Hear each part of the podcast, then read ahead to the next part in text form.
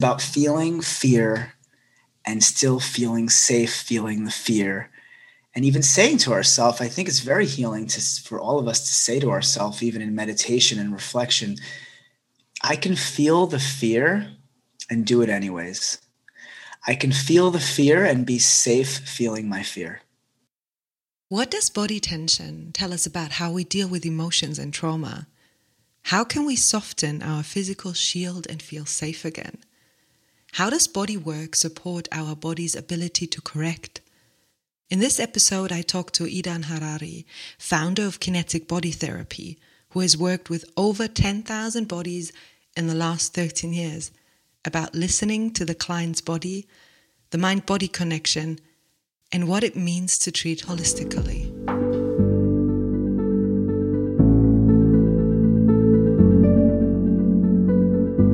This podcast brings you stories from and about people who stepped into the unknown, stories about fear, uncertainty, the illusion of security, or I don't know.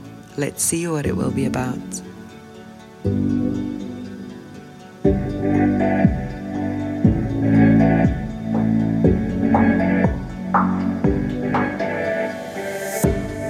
My name is Katharina Baier, and I will host you on this journey into the unknown.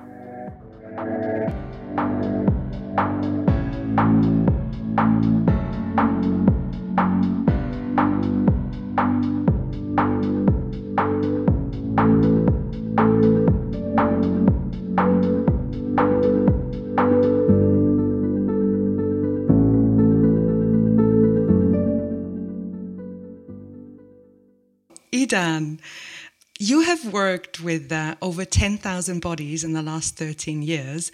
And what I found fascinating is that the English language even distinguishes between the words somebody and nobody. And in our modern society or in our modern world, we see our body as a temple, like the mind is, is better than the body. What do you think about that? I think um, it's the way that I go about this and the way that I feel about this. I, I want to say just I think about it. I've thought about it a lot, but I also feel that our body is a vessel. It's like a container, you know. And um, I'm also a Kabbalist, so I believe in that. You know, we're this container, this vessel of for spirit, you know, and we also have within us not just spirit and around us spirit, but also our heart right? So it's the container. And so I um I like to think of the body as that, but I also call it body mind. Um, I, I, there's um, Donnie Epstein who brought that term to light years ago. Um, he said uh, body mind because it, it really is no there is no disconnection between the mind and the body. We've created it, but it's you know we want to see if we can integrate that more. I believe so when we say body mind that feels more accurate but all this is just language right um, but i think it's it's definitely important distinctions but I think it's interesting because we even say like mindfulness trainings, and I'm wondering when there is finally bodyfulness trainings. Yeah. And there, yeah, and there's this. I love that. And there's this uh, quote from uh, Friedrich Nietzsche. He says, There is more wisdom in your body than in your deepest philosophy. Yeah, I love that quote. Love that quote. He was a very smart man. So, you call yourself a healing facilitator and you do body work based on Wilhelm Reich and enriched with uh, knowledges about fascia, osteopathy, and yoga. And you say that you treat your clients holistically. Can you tell me what that means? For example, if there's a client with a slip disc or sleep problems, what does holistically means? To treat holistically is to treat thinking about the whole, right? All parts. Holistic to me is mind, body, spirit, energy. It's everything, right? It's it's realizing that we are multidimensional beings, and uh, treating holistically to me looks like homeopathy, where we're working with our body and letting our body heal itself and self-correct um, and working again mind body spirit rather than let's say western medicine which i feel an allopathic medicine is more based on treating um, you know, it's compartmentalizing and really uh, the opposite of treating holistically. I think treating allopathically, I guess you could say, you know, where you have a pathology, you have a, an illness, a disease, and then you say, okay, let's let's heal some, let's treat some symptoms. Treat eh, working holistically is treating the cause, the root cause. And to treat the root cause, we need to take into consideration that we are not just this body, we are not just the mind, we are not just our spirit, right? Um, we are everything, right? So, eh, you know, treating holistically is actually coming to this person who has a slip disc and me telling them what's going on in your life right now? And when did this begin? When did this start this pain?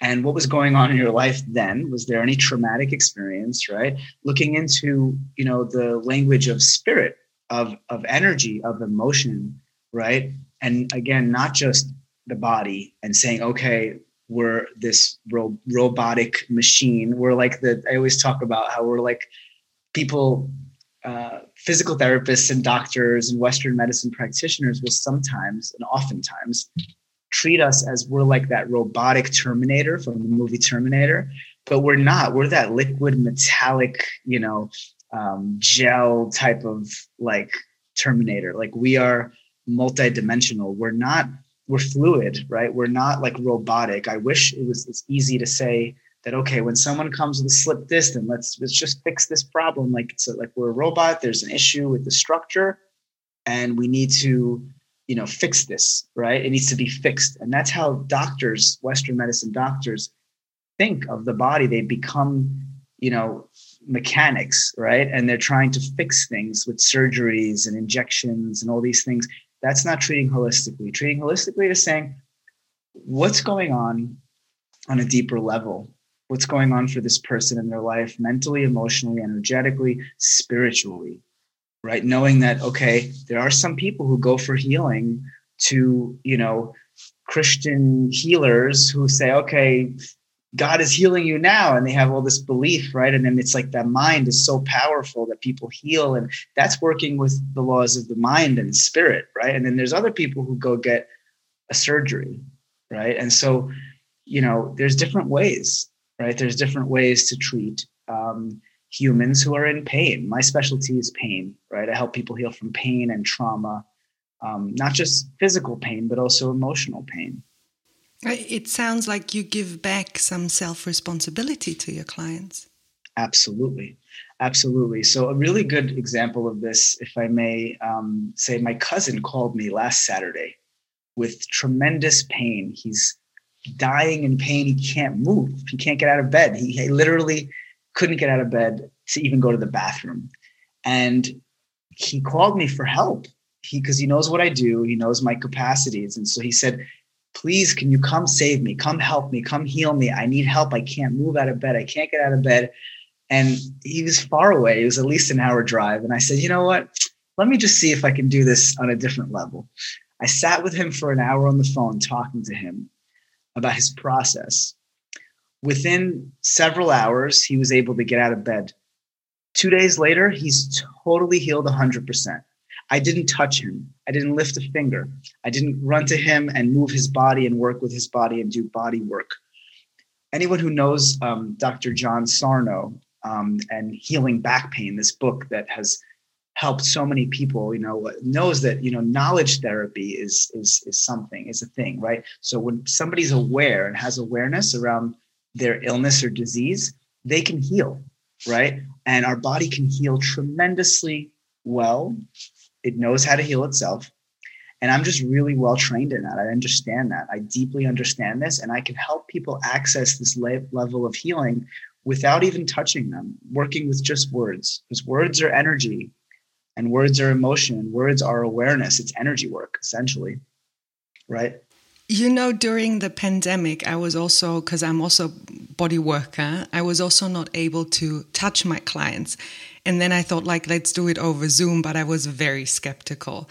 But with the results that I got, I was like, wow, this is actually working. You don't have to touch the other person. And for me, the the most important thing was giving them full attention because mm. I think we are lack of we have lack of attention to ourselves that we give us and then somebody sits there with you for an hour and it's just focused on you. This is very healing.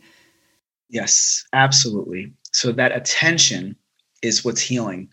The attention is energy. That's energy work holding space for someone I do this, I've been doing this for years over Zoom. People always ask me, How are you a body worker working over Zoom?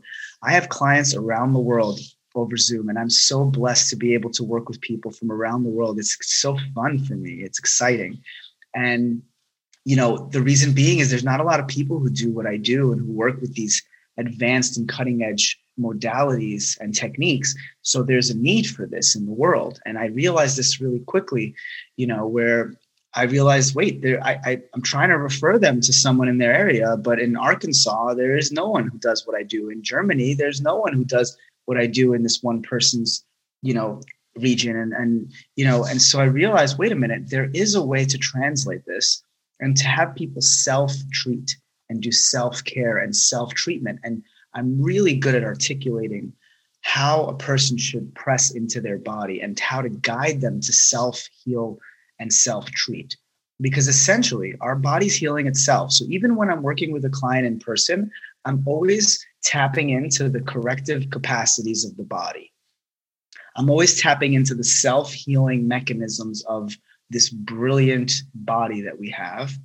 And so, if it's me touching them with my hand or having them press into that spot on their chest themselves, it can achieve the same result.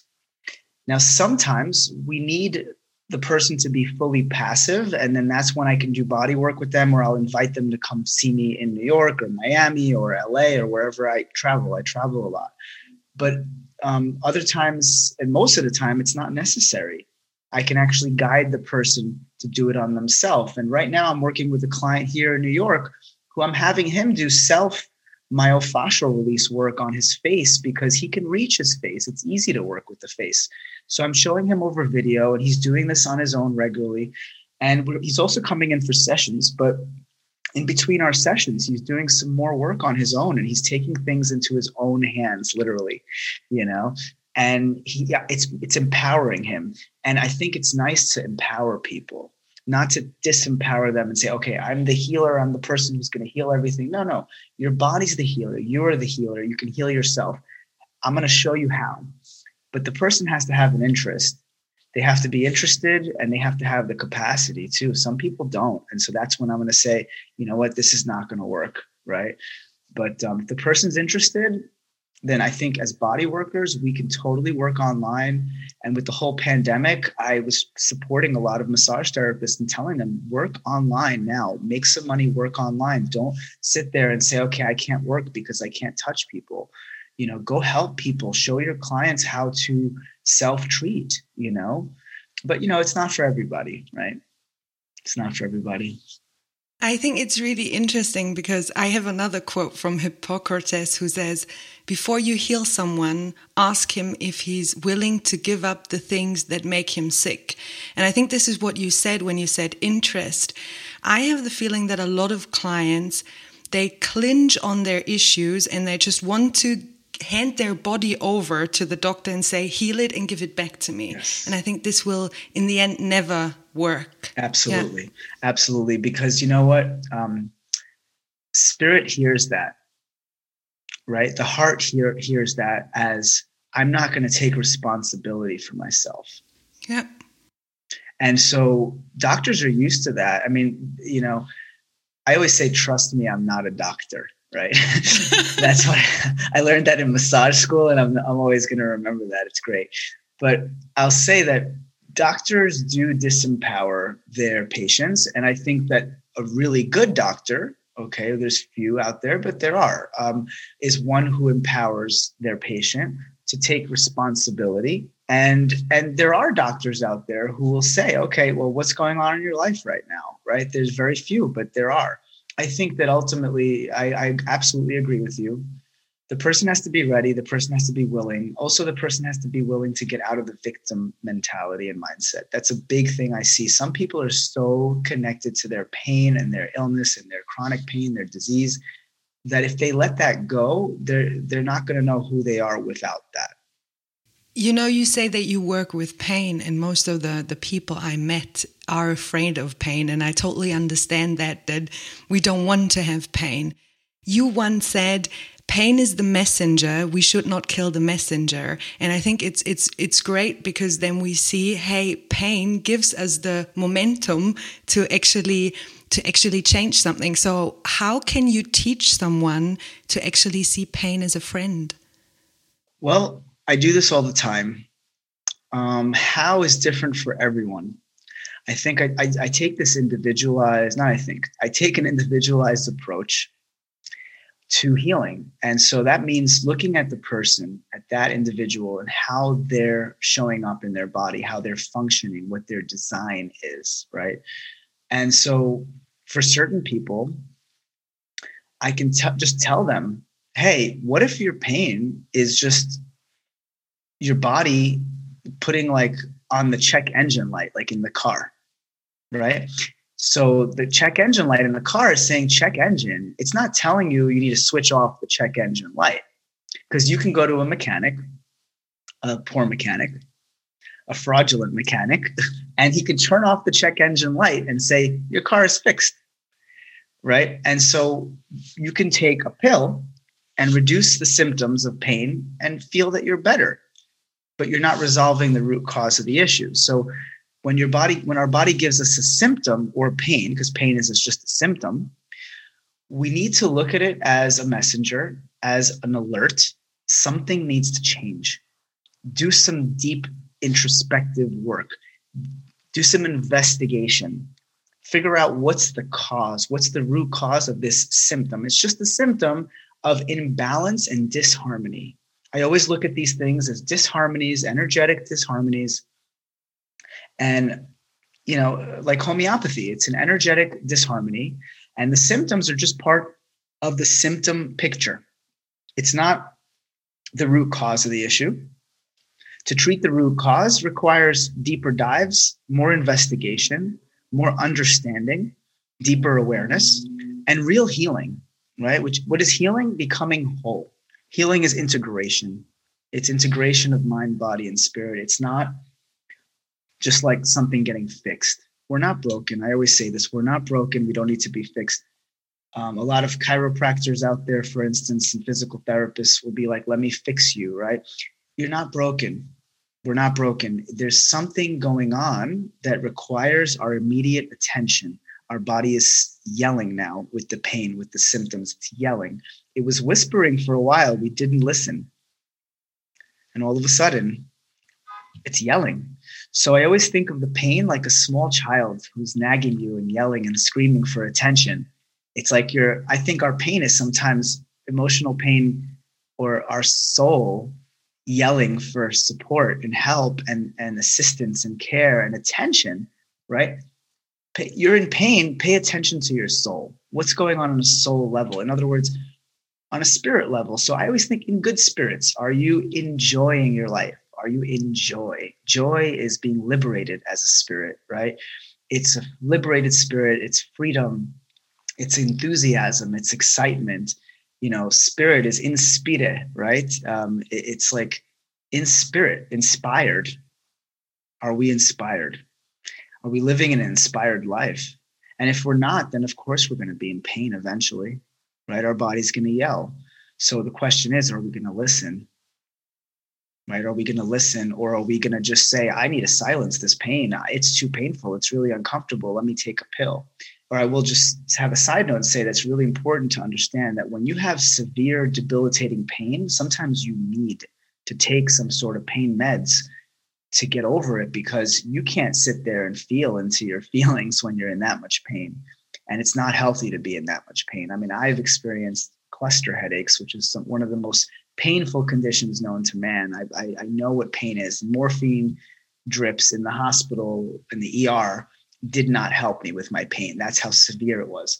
So I understand pain really well from my experience and my experiences with pain.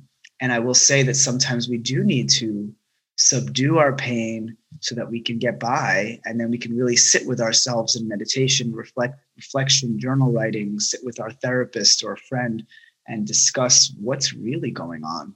You said that you approach everybody very individually and there i also see a difference to let's say a normal doctor because they compare you to the average. So when you assess a client like let's say you they come for a real session and you really touch them with your hands how much is about sensing touching trusting your intuition? How do you really assess someone? Well me personally right this is very personal. I personally use my intuition like 90% and 10% of my mind and protocols and programs and thoughts of like you know okay this could you know this is like what i see this is what i this is the imbalance i see right but um most of it for me i'm very sensitive and very intuitive and I'm also very sensitive in my hands. I can feel when there's fascial restrictions. I can feel when there's energetic blockage. I can feel when the bone is out of alignment and I need to realign it, right? You know, for me, it's mostly intuitive, but I always bring in the mind to check in once in a while. But we all function differently as therapists. I feel like I've met some really great therapists who only use their their mind and they're good, but I, I still think we need to have the intuition and we need to assess our clients or patients using you know taking this multidimensional approach i think it's also a balance of masculine and feminine right the feminine is intuition the masculine is the mind so i think it's about having a nice balance. For me i'm more of a i treat more from the feminine. And and how much of what you sense do you explain to your client? Do you think it's it's important for them to understand it with their minds or does the body just understand and heal? I prefer to integrate it with the mind. So sometimes the body is all that's needed. I can just work with the body and all of a sudden it shifts in the person's mind but oftentimes i think it's best to get the best results to integrate with the mind and to bring awareness so i have a lot of uh, not a lot, but there's a certain amount of conversation that I have with my clients that is an energy exchange of energy because I think words are energy and it's an energetic transmission. So when I ex- explain to the client, like, okay, this is what I'm feeling, does this feel accurate for you? And then they start to think about it with their mind, that can oftentimes very much so support the healing. So it's good for someone to know, okay, this is you know this is what that is right? Some people really want to know that. But again taking an individualized approach there's some people who are so heady they're in their heads they're so cerebral they need to understand everything. There's other people who just like they, they don't need to understand it. Their body understands it and then they shift and heal right? Um, but I, I try my best to integrate both mind and body and to go back and forth with them with the two uh, between the two. And I find that I get better results that way. As you mentioned the emotional part already, how much of our physical symptoms actually have uh, emotional roots? So, how many problems are psychosomatic?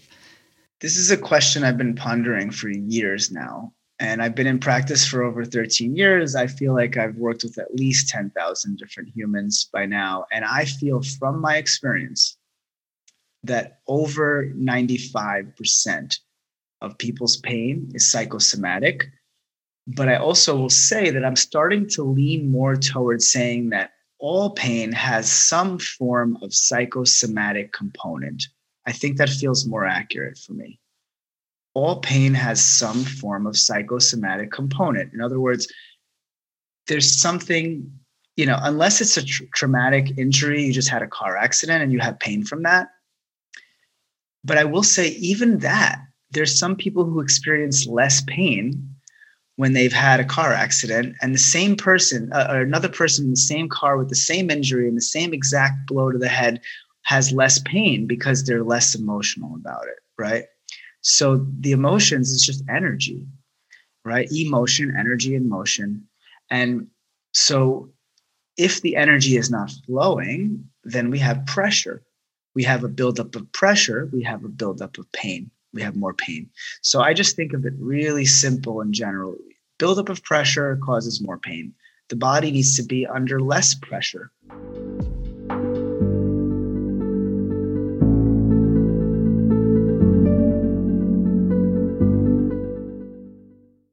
You know, I, I, I heard about um, you that you actually yourself uh, struggled with anxiety as a teenager.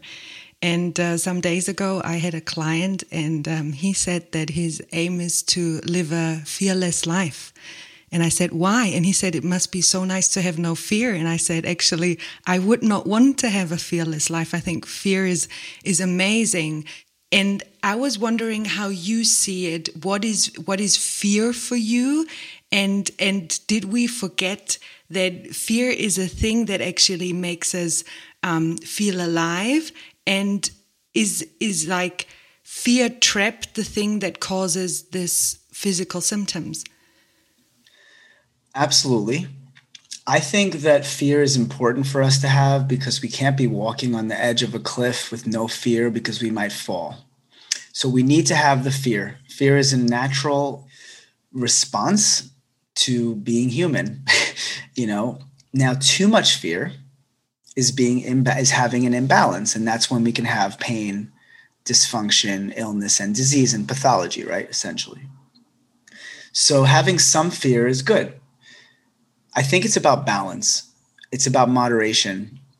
Too much of anything is no good. Too much of a good thing is no good right? Too much light and joy in our life can also be no good right? And so we want to have balance. And so, uh, as an example of fear, you know, I worked with a client recently who I was pressing into his upper back, and I what I do is as I press in and really trigger my clients to feel their shit, essentially, I ask, "What what is it?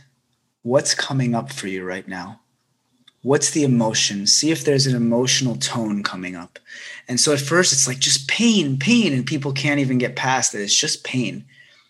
But then underneath the pain i ask them what's underneath the pain? What do you feel? What's coming up for you? And then i always ask the question body what is this? So i have them ask their own body body what is this?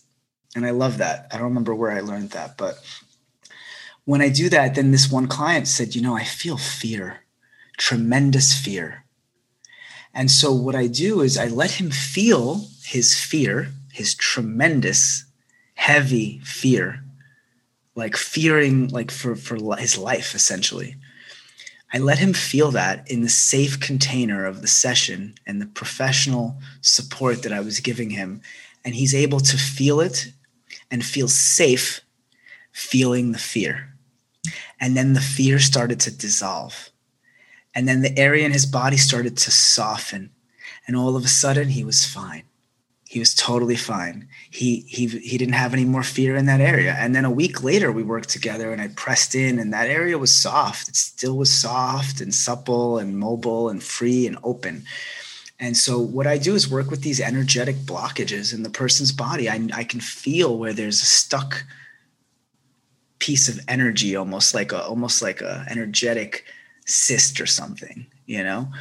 And so I go in and I engage it and I engage the person in the right way, in a very careful, specific, and precise way, so that the person can really feel their shit, you know, and in a, in a sacred, safe space and container of a therapeutic session with a professional who's essentially a guide. I'm guiding them through this process, like we're walking hand in hand through the forest, and there's some scary things that we're gonna come up to.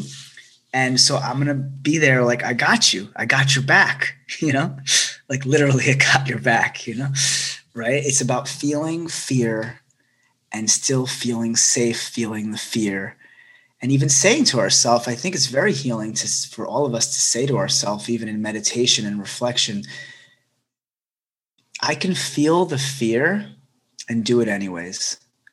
I can feel the fear and be safe feeling my fear.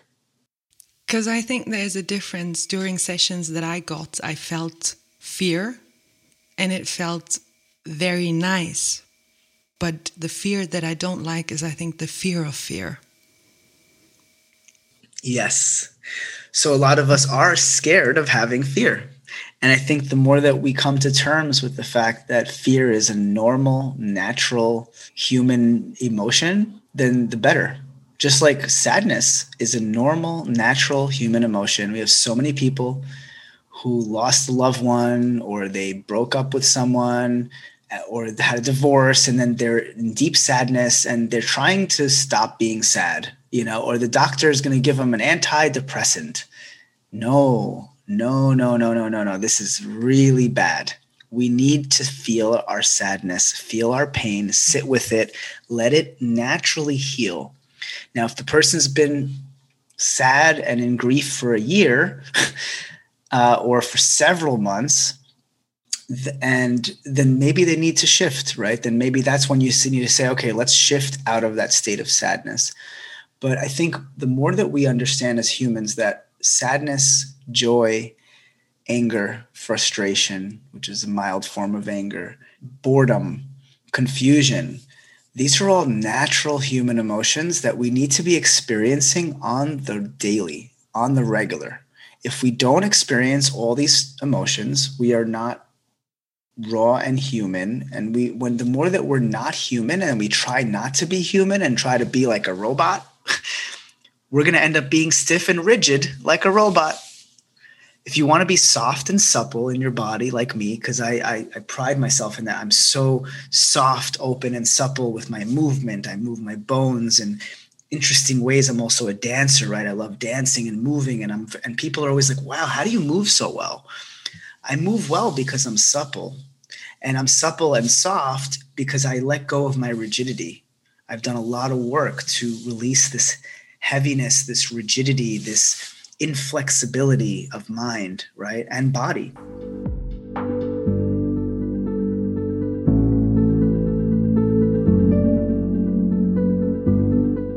Oftentimes, I have the feeling that we we lost this joy of being a body. When I remember how much I loved to be on a swing when I was a kid, and how much I laughed and I just wanted affection and I asked for it. And now I feel like when we are adults, we, we are afraid to tell others what our like physical needs are. Yes. Yeah. I, I can't tell you how many times I literally give a prescription to my clients. That the prescription and I used to have a little notepad that said prescription on it. It's really cute. It almost looks like a like a form that of a doctor, like a prescription form.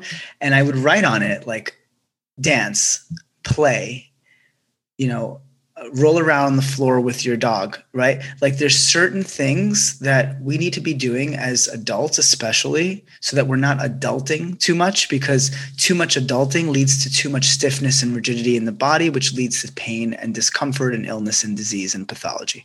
So, very important that we access um, spirit and that we are inspired and movement and play and fun and laughter. These are ways to release the pressure.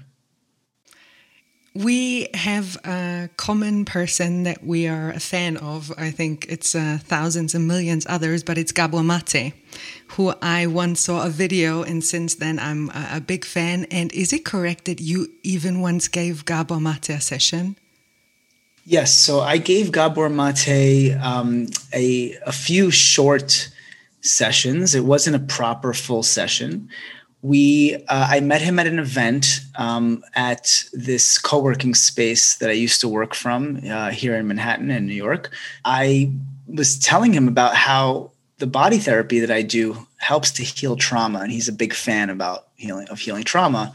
And so I gave him a demonstration of the work. And then he, later in that evening, he spoke about it in his talk about how, you know, myofascial release, you know, is can be tremendous in he, helping people heal from trauma. And so that was exciting.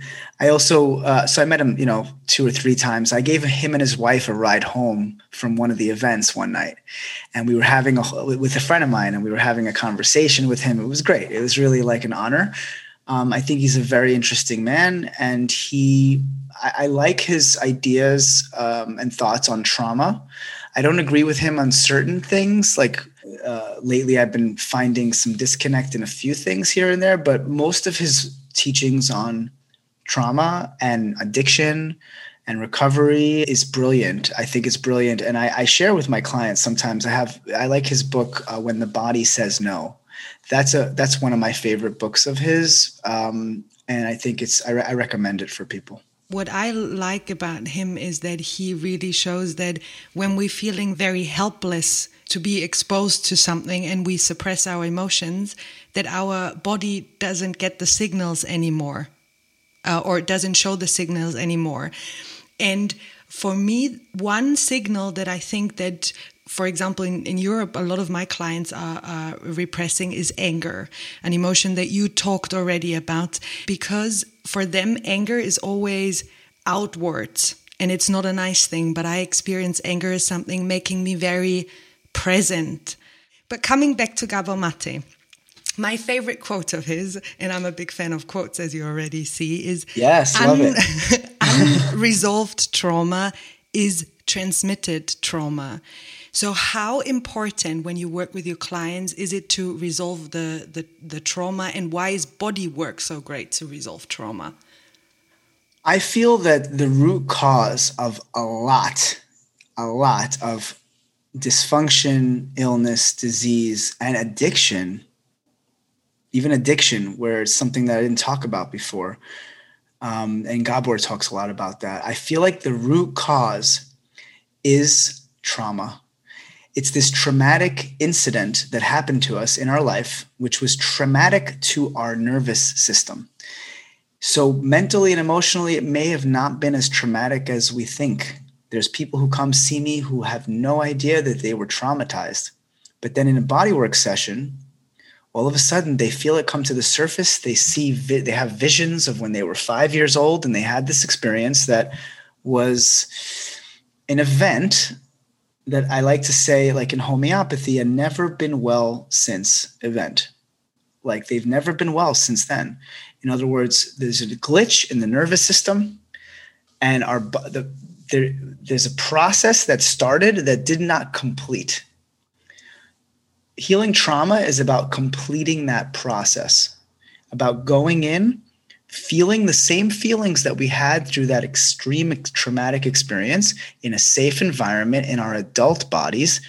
And then all of a sudden, we clear it out and we resolve that trauma, and it's no longer this heavy weight on our chest or on our backs or on our heads, right? We have different places that we we, we hold our traumas in our bodies. And so the body work that I do is about putting a mirror in front of this person and letting them feel into the trauma and the traumatic experience in a safe environment so that they can heal from it. And healing from it is integrating from it. Again it's it's it's having this effect where again they're feeling safe and supported while they're experiencing those extreme sensations because emotions are just sensations. And uh, again, these emotions that we experience in a traumatic event, we suppress them. And, and that's the issue is that we don't shake it out like an animal does in nature. You know, there's this really common example of like how uh, animals in nature, when they go through a traumatic experience or a life or death situation where they're running from their predator, for instance, once they're done with that, they shake it off. As adults, we don't. We don't shake it off. And so on my treatment table, my clients shake a lot and they move and they go through cathartic releases. Not everyone, right? But a lot of them. And what's that's about is about releasing that energetic charge. It's about discharging the energy. And that's what I do with my clients in kinetic release therapy. I call it kinetic release therapy for a reason. It's about releasing. It's about releasing that energy. It's about discharging the energy and becoming liberated in our bodies again, becoming free. Peter Levine even works with the shaking, right? With soldiers who come back from like post traumatic experiences. When you said trauma, I recently discovered for myself that when like trauma is something different for everybody um, but if you you have a trauma and you're still dealing with it what for me already is a safe space is I survived the trauma. And when I for, was four or five years old, it was maybe too big, but now I'm a grown up. And if I face this trauma now, I feel it, face it in a safe space. This was really helping me because I survived it already. So my body can yes. handle it. Yes. So I look at it as the traumatic experience caused us to put up a lot of muscular or soft tissue armor, right?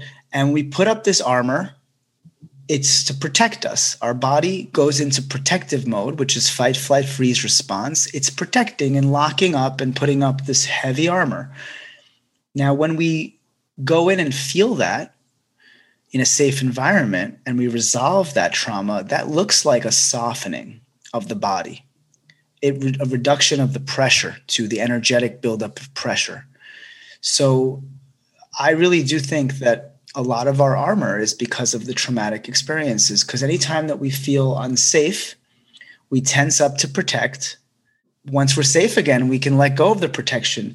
But the thing is, is unfortunately, our body doesn't know that it's safe now. It still thinks that it's in a deadly situation, a scary situation. It still believes that it needs to hold and have this holding pattern. That's what I work with. I work with holding patterns this holding pattern or this or this in other words a tension pattern is coming from the fact that our body felt unsafe in the battle but the battle's over and your body is still unsafe it's like you're carrying a heavy shield like i always think of game of thrones like you're carrying four or five heavy heavy shields. Each traumatic experience is another heavy shield that you're carrying around with you every day all day in your life and you don't realize it. It's too heavy. Let that shit go.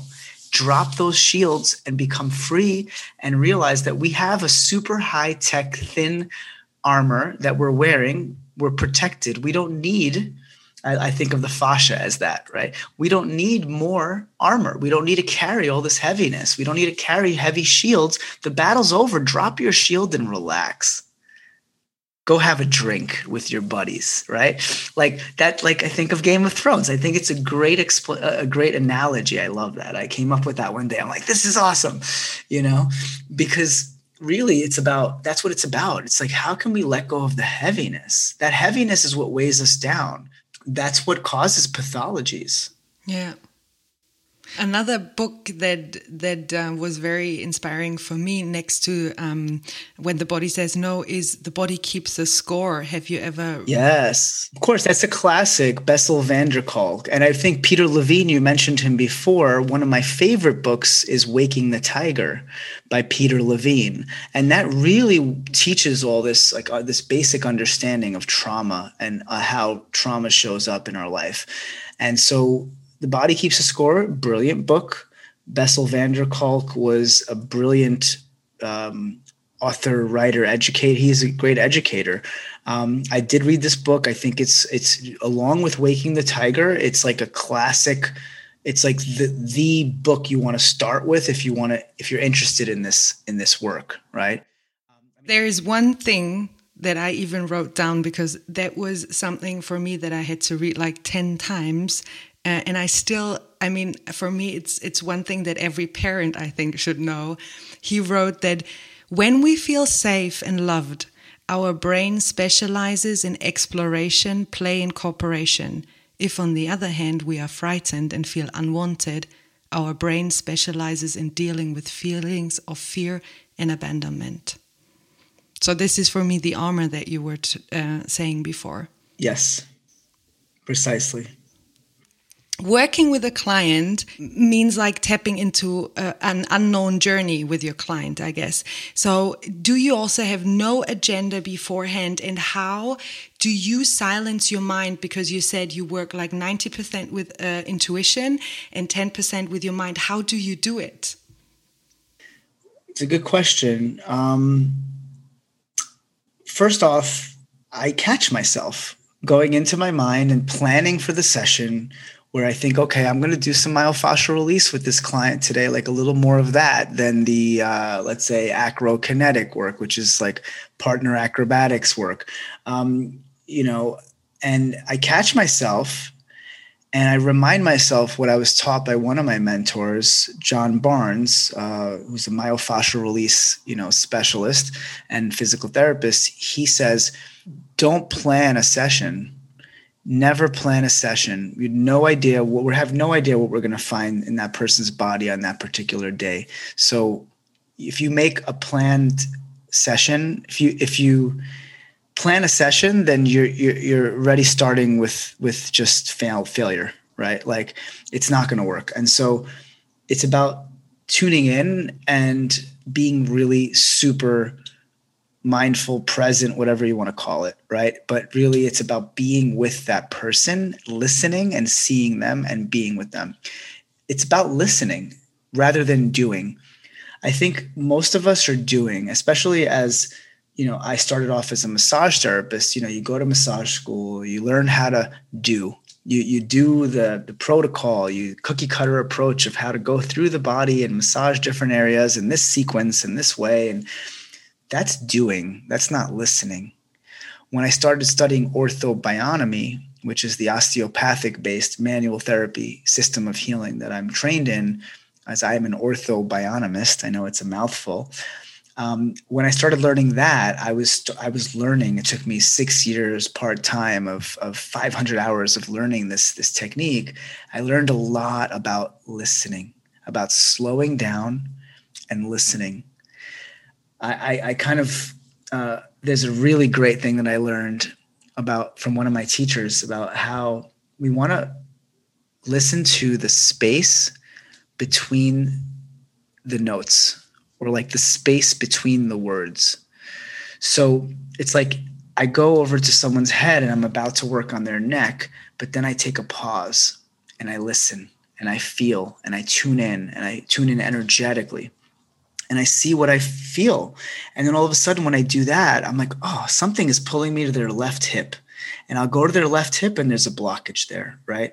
And so that's kind of how I work, right? It's about it's about pausing, slowing down, tuning in listening and and building that awareness right it took me a long time to build that type of sensitivity and awareness and to have that quality of touch it's all about quality of touch i teach and mentor therapists from around the world over zoom how to treat their clients or patients. And you know um, I, I, really teach a lot about quality of touch. How can we go into our hands? How are we going into our hands as therapists?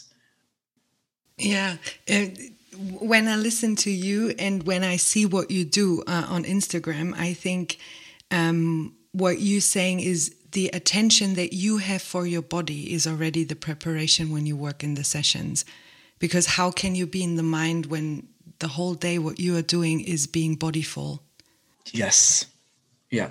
Yeah. And I think uh, I'm really good at being in my body because I'm a dancer and mover and movement artist. I love being in my body and moving. Like last night, I went skateboarding on my my Carver board. I, uh, you know, here in New York along the boardwalk, and you know, I, as I was doing that, I was thinking about how, damn, I've been thinking way too much today. I've been in my mind too much, and this is like you know these types of activities and like dancing and skateboarding and slacklining and surfing and you know all these things that I love doing. They put me in my body. They throw me into my body into a flow state right? And when we're in a flow state, flow state of mind, that's when we are, I feel, connected to spirit, to our body. That's when we're not in our heads. And I think that's the one of the secrets to healing.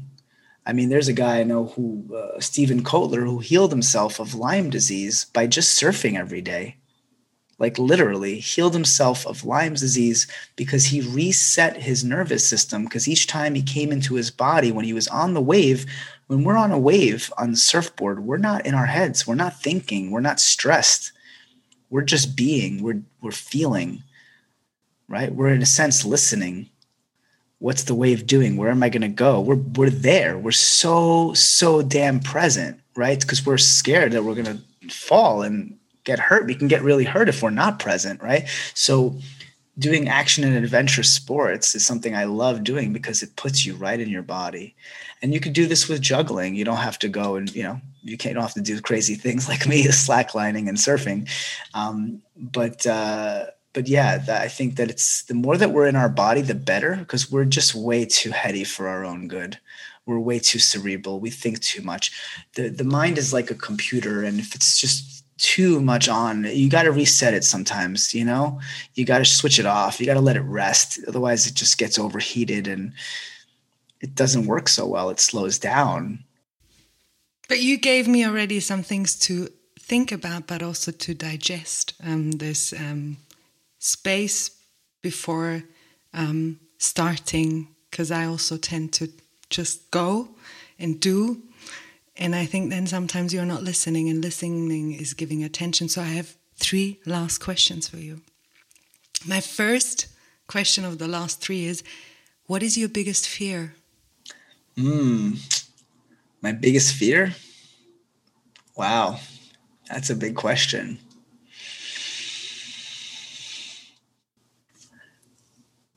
well one of my you know one of my biggest fears um huh. You know right i'll say right away that there's a part of me that keeps thinking oh well i don't have too many fears. Like even fear of death right? That's a big one for people. Or fear of public speaking. I'm not scared of those things right? So so um, but i would say you know to be really vulnerable and honest I, I, something that came up for me is one of my biggest fears is to lose my mind again like in other words to get to because like literally when i was 21 i had a mental breakdown. I had a psychotic break and uh, some people will call it a spiritual awakening. There's different ways of calling this uh, but essentially one of my biggest fears is to lose myself to my mind again or like lose my mind you know? And i think that it's required for us as humans to to lose our mind sometimes so we can come back to our body right? Sometimes i tell people lose your mind. It's good. You're, you're too much in your mind. Lose it. But then for me you know when i think of like how i lost my mind i lost grounding. I was totally ungrounded. I was i was not rooted in my body. I was I was in the ethers. I was floating in space, you know, and this can happen to sensitive people like me, highly sensitive people, and traumatized people too, like me. You know, I've been through some traumatic experiences growing up. So this happens where we we just exit, right? Where we exit the body and we're like, fuck that, I don't want to be here. This is too painful as an experience. I'm gonna leave. And that's what I did when I was 21. And when I came back, my life changed. It was a big pivot point for me but but there's definitely still some fear that you know I, I gotta want that to happen. And I will tell you that that fear is a good fear because it keeps me away from doing mind altering substances that will throw me off balance, from drinking alcohol regularly, from from doing too much caf- drinking too much caffeine, from lack of sleep. So this keeps me healthy. It keeps me nourished, balanced, aligned, and knowing that I need to take care of myself. So it is a good fear to have. I'm glad I have it. Second question What are you currently doing that you still don't know how it will turn out? I'm selling my apartment and I'm I, I, am gonna have to move and figure out where to, you know, get a new place. And I don't know if I want to rent or buy. So yeah, that's that's kind of like a big thing for me. It's right in my front of my my awareness right now. And the last one is not really a question, but I have a book here with, I guess you know it already, a lot of nice quotes because I'm a big fan of Me too. I love quotes. I think it's so cool. I love it. So, what I will do is I will flip through the pages and you will say stop and you will comment on the quote that you accidentally picked. Cool. It's not no accidentally. It's uh, it's all meant to be. Let's call it yeah. Yeah. So I will just start and you say stop, okay? All right. I'm gonna pick a quote. stop. Do you want to go left or right? Right. And there are four quotes. Which number do you want? One is on the two. bottom, four is two. So it's from Lionel Richie. Oh my god, I love Lionel yeah. Richie. Hey, I love Lionel Richie. When your past calls, don't answer, it has nothing new to say. Ooh, I love that. First off, I love Lionel Richie. I grew up with his music, and one of my first concerts ever in New York City at um, Madison Square Garden with my dad when I was a kid was Lionel Richie. And then I'll say that we talked about trauma. That's our past, right? And so Lionel Richie knew what's up. He knows what's up. It's true. I mean, going into our past, yes, it can give us. I think there's something to unpack here. There, there are ways to get medicine from going into the past and resolving trauma. But if we're too much in the narrative and we keep going back to the past, then that is very harmful. It can be very harmful. So Lionel Richie understood this. Awesome. I'm going to go play his music after this. oh, that's great. So I say thank you um, for talking to me. Of course. Thank you for having me. It's been a pleasure. I appreciate it.